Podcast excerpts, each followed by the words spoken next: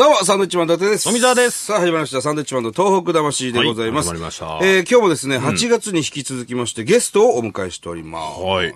なんでしょうね、こう、ちょっと、ハンチング帽をそうなんですよかぶっね。た、見た目をね。ちょっと沖縄っぽい感じはしますはいけど、はいはい。あの、西郷丼みたいな。西郷丼、そういうあ、西郷丼似てるかもしれないです雰囲気があね。ります犬けれどもも連れてますからいね。や、連れてませんよ。あ連れてないですかはい。はいえーとですね、はいえー事件現場清掃会社、高江須敦社社長でございます。よろしくお願いします。よろしくお願いします。よろしくお願いいたします。事件現場？いや、もうこういった会社名ですよね。事件現場清掃会社という。はい、そうですね。これはどんな会社なんですか？はい。はい、まあ、家の中で起こる、えー自殺、そはいして他殺、孤独死があった、まあ、お部屋をきれいにする。で、また次の人が住めるようにはい戻すという仕事をしております。要するにクリーニングという、お部屋のそうですね。リフォームだったり。リフォーム。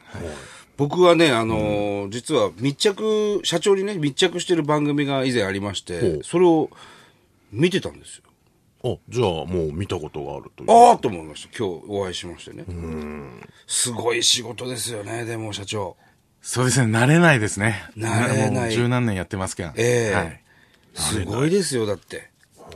我々はそういう現場には行かないじゃないですか、基本的にあんま。りそこでね、ネタやってくれってことはないですまあまあそういう営業もないですし、まあそういう現場を見るのは、要するに、えーまあ大家さんだったり、あとは警察の方だったり、あとは社長のようなお仕事をされているなるほど。方になるんでしょうね、きっとね。そうですね。はいえーもちろんこの仕事をされるまではそういった現場を見たことはないですよね。ないですね。はええい。なかったです。それまでは何をされてたんですか？私は、あの、某ホテルで、えー料理人を何年もやってました。料理人？料理人、コックさんですか？コックさんやってました。ああ、確かに料理はうまそうですね、非常に。雰囲気ありますね、料理の。そこからそのし、この仕事をやるっていそうの、ね。真逆というか、そうですね。料理人からお、その、まあ、遺体があるお部屋を掃除される仕事っていうのは非常に真逆じゃないんですけども、なんか全然違いますね。すねうん。ちょっとその辺のことをね。そうですね。今日は聞いていきましょう今日はいろいろ聞いていきたいと思います。フォーデイズをご存知ですか？私たちは人の細胞の中にある栄養素核酸の研究を続けている会社です初めはあまり知られていなかった核酸ですが最近ではタンパク質脂質糖質ビタミンミネラル食物繊維に続く第7の栄養素ではないかと注目されています。フォーデイズは年間430万本の核酸ドリンクを生産。これからも活動の輪を少しずつ広げ核酸の素晴らしさを一人でも多くの人に伝えていきたいと思っています。核酸は栄養です。いいものはいいのです。あなたもぜひ覚えてください。核酸栄養のリーディングカンパニー。さあ、えーとですね、まあ、要するにその、人がお亡くなりになってるお部屋を、まあ、クリーニングされる。要するに刺繍ですとか、あとは、あの血、まあ、自殺とかだと血、だらけになってるお部屋がたくさんあると思うんですけれども、そういったお部屋を、まあ、専門にね、クリーニングされる、特殊洗浄剤を持ってらっしゃるんですね。そうですね。えっ、と、菌を殺す、まあ、消毒剤、そして、えー血液、体液等を分解させる、そういう酵素ですね。そういったものを使って、はい。現場では仕事に当たります。はあ、僕らはそういったその匂いだとかは嗅いだことがないんですけど、どういう、どういうっつっても表現できないと思うんですけど、そうですね。よくどう言ったら、よくね、あの、隣の部屋がなんか嫌な匂いするんで、警察に通報したり、まあ、大家さんに言ったら、人が亡くなってたとかいう話は聞きますけど、えっとですね、あのー、嗅いだことなくても、DNA レベルで、あの、記憶に残ってると言いますか、はい。危険を感じるというか、これ人が死んでるよねっていうような感覚はあるらしいです。私自身もすぐわかるんですけど、え。犬猫が亡くなったという匂いとは全然違うので、危機感を感じるみたいです。はなので、生ゴミを放置してた匂いとは全く違う。全く違うはい。なのですぐ警察、不動産、あ、はい。なんか変な匂いする、ええイコール、亡くなってるかもっていうことでの感じるっていうことです。なるほど。嗅いだことなくても DNA レベルで。これはやばいとはい。それは誰もが感じる匂いなんでしょうね。今、その、孤独死って多いじゃないですか。はいはい。これ、年間、どのぐらいの数になるんですか？えー、と東京都で、はい。えー統計で出てるのが年間、えー、6000人がそういう形で6000人。ただし東京都は、えー7日以上発見されなかった方を6000人って言われてます。一週間。1週間、なので我々がもう亡くなって2日後にはもうおお腹が割れてそして体液が出てでもう騒然となるっていう部分もあるので、それは統計に入ってないのでもっと多い。実際の数としてはなってないですよね。え、ちょっと待ってください。お腹が割れて？そうですね、ガスがあの発生して、お腹が割れて、そしてそこから匂いが、そして体液がっていうところになるんですけど、今の時期が、まあ、この暑い時期、まあ、熱中症熱中症、ええ。多かったんで、この時期が、えーこういった言い方してどうなのか、ええ。繁忙期ですよね、今が一番忙しい。また暑いし、その、なんていうんですか、その、腐り方が早いっていうか。はい。なので、我々の仕事としては、えー本来12月、1月とかが人がお亡くなりになるケースは多いんですが、ええーご依頼をいただくのはこの時期が多いですね。はあ。まあ今9月も半ばですから、まあ8月とかはもっとね、暑かったですからね。そこで、えーお亡くなりになって、ええ日が経って、えーやっぱり様子がおかしいということで、この時期ってことになりますね。いや、なんかもう、純粋に聞きたいことたくさんあるんですけれども、どういうふうに聞いたらいいのかよくわからないですけれども、また孤独死となるとなかなかね、こう結局準備ができてないで亡くなってしまうわけじゃないですか、こうなんかエピソード的なのってあったりします？あーエピソードといいますか、はい。逆にお部屋の中、はい。あの整理しててですね、はいほっとする瞬間っていうのが、まあ男性であれば、はい。えーエロ本だったり、はい。エッチ DVD が出てくると、ええ。実は私としてはほっとするんですよ。ほっとする。ほっとするんです、ええ。実は何かというのは、えー明日も生きようおっていう部分のエネルギー感じると言いますか、はあはもし自ら、もう俺は今日死んだるって思うんだったら、ええ案外、そういう見られて恥ずかし恥ずかしいものはええ。整理しますよね。確かに処分しますよね。処分しますよね。なるほど、うん。そうか。死のうと思えば。ええ。死のうと思ってなかったっていうことですね。そうです。いう生きようとしてた。見つかると。たまたまそこでそうなってしまったっていええ。う部分であれば、はいというところでほっとするんですよね。なるほど。はい。まあ処理できないぐらい持ってる人もたくさんいますけれども。そうですね。中にはね。大量にね。たまには。は。あ、今その、先ほど孤独死っていう言葉出ましたけれども、大体おいくつぐらいの方が多いんですか、一番。我々が実際、えー、と仕事をするえー現場で、えー携わるのは45歳から、えー55ぐらいですね。若くないですか？若いです。え若いです。60超えてるケースはまれですね。で、70、80はほとんどないです。えそうなんですか、いや、僕は、お年寄りになる逆につれ多いと思いました。ないです。45? はい。なので、それは、まず、う働けるのにはい働けないから、はい。あの、部屋にこもる。もしくは、もちろんこ孤独死というのは、私の中でイコール自殺も含めてになるんですが、あの、お部屋の中でお腹になる。そして、えー突然心臓が止まって、えーそこで、えーあいつ来ないな、またずる休みなのかっていうところで火が立ったとか、はあとは高齢になると、えー近隣の方、そして、えー親族の方がはい関心を持たれてるから、ええー我々に仕事が来るということはあまりないんですよね。なるほど。日が経ってどうしようもない、はいえーお部屋っていうケースではやはええりその45から55ぐらいの間の方が多いです。そんなに若いんですか？ちょっとショックですねいや、ちょっとびっくりしましたね。我社。長だってそんな今40代ぐらいですか42ですね。はい。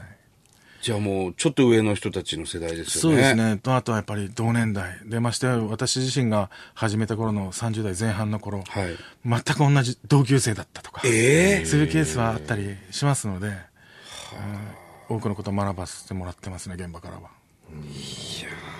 そうなんだ。その、よく聞く孤独死なんていうのはよく、最近よく聞きますけども、こんなのは昔からあったことですよね。ありました実はありましたあ最近孤独死っていう言葉ができて。はい。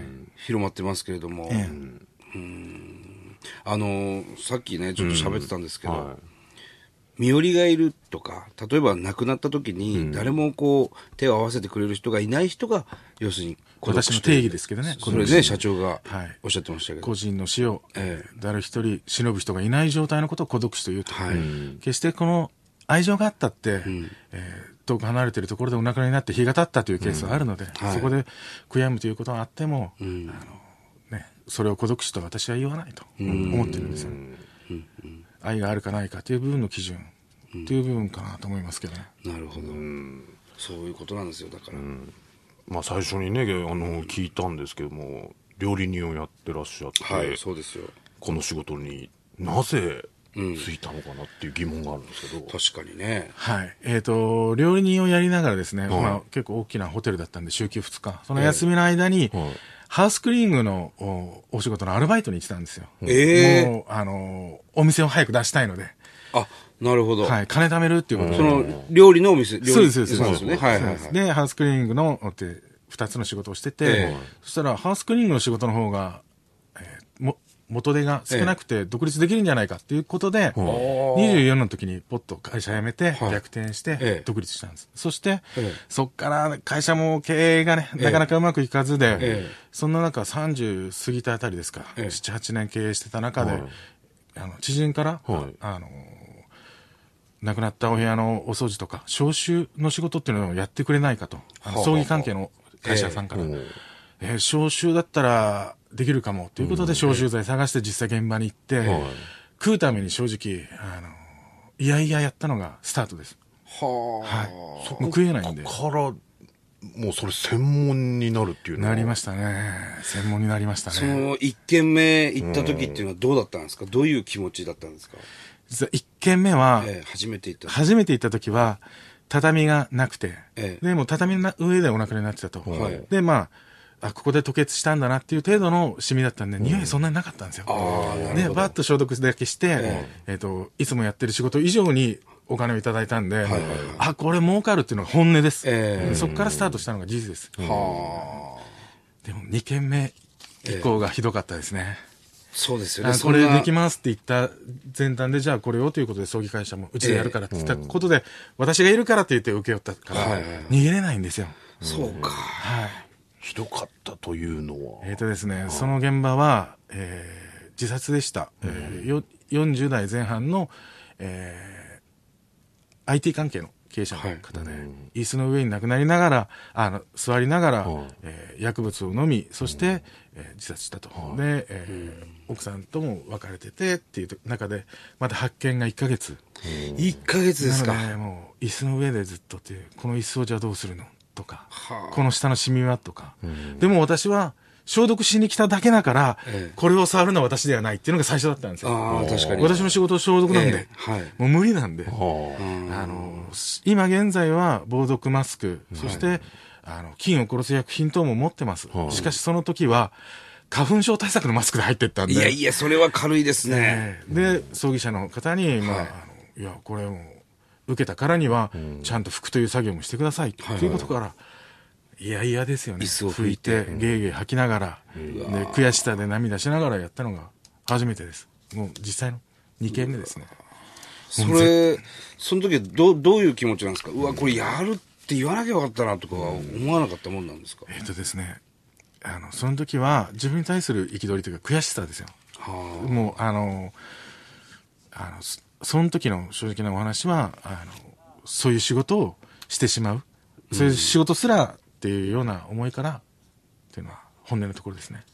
あ、それででもやめようと思わないです。なぜ続けようっていう？あ。なんかそういうきっかけみたいなのは。実はですね、そのきっかけが、はい。あの、これが3件目か4件目、決して、まあ、何年も続けてたわけではない中で、ポンと来た現場で、あの、もちろん、いやいや私は言ってるわけですよ。ええ。そして、えっ、と、お掃除をするっていうのはもう関係ないんだ、本当はって思いから、えあの、は仕事をいただいてる方に対して、あの、斜めで見ながらええ言ってたんですが、うんそこで、いた現場でですね、あの、じご自身の、まあ、息子さんが、えーお亡くなりになって日が経ってたと、それを汚れた手ですねもう汚れた状態のところをお母さんがこう拭いてるんですよね、でその現場に遭遇し私が行った時には綺麗になってたんですね。うんで、そのお母さんが入ってくる業者、遺品を整理する業者に対して、ずっとごめんなさいと謝って、そして、大家さんには罵倒され、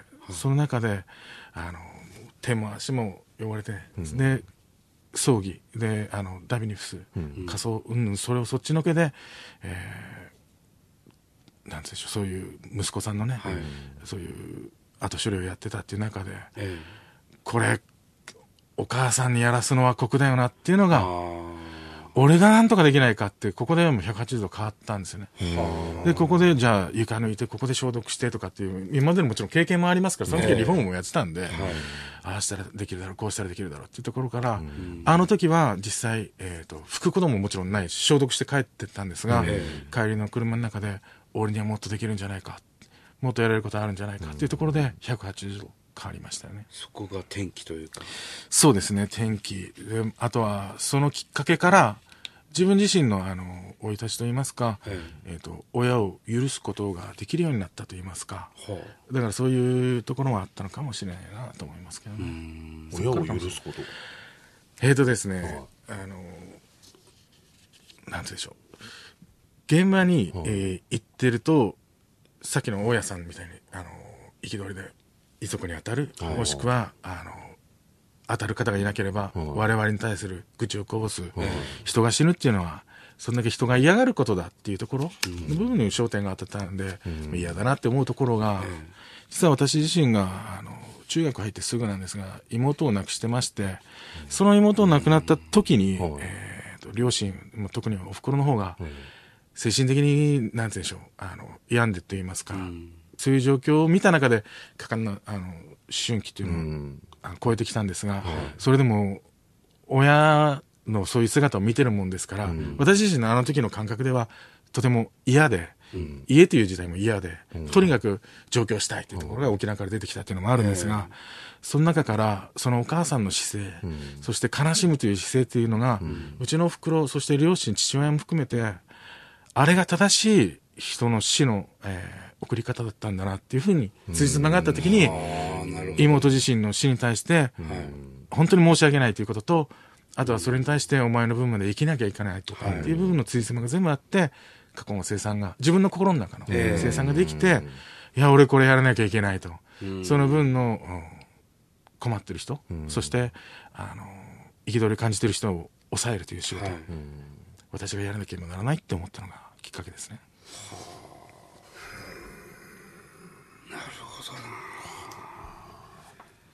いやー、本当に、すごい人生を送ってらっしゃいますよね。まだ同年代なんで、これからもまあまあもちろんそうですよね。もちろんそうなんですけど、これからも長い経験ですけど。で言うともう60、70ぐらいに見えますよ、もう。経験値が。いやー、すごいなすごいな。いろんな意味でいろんなそういう転機があったというか、きっかけがあって、今に至るということなんでしょうね。はい。あの、本当に話はね、まだまだ尽きないのですけれども、来週もですね、えー、高安社長にはお付き合いしていただきたいと思います。すね。来週はですね、はい。あの、社長と東北との関係、はい。こちらの方もね、えーお聞きしたいなと思いますので、はい。また来週もよろしくお願いいたします。お願いします。はい、よろしくお願いします。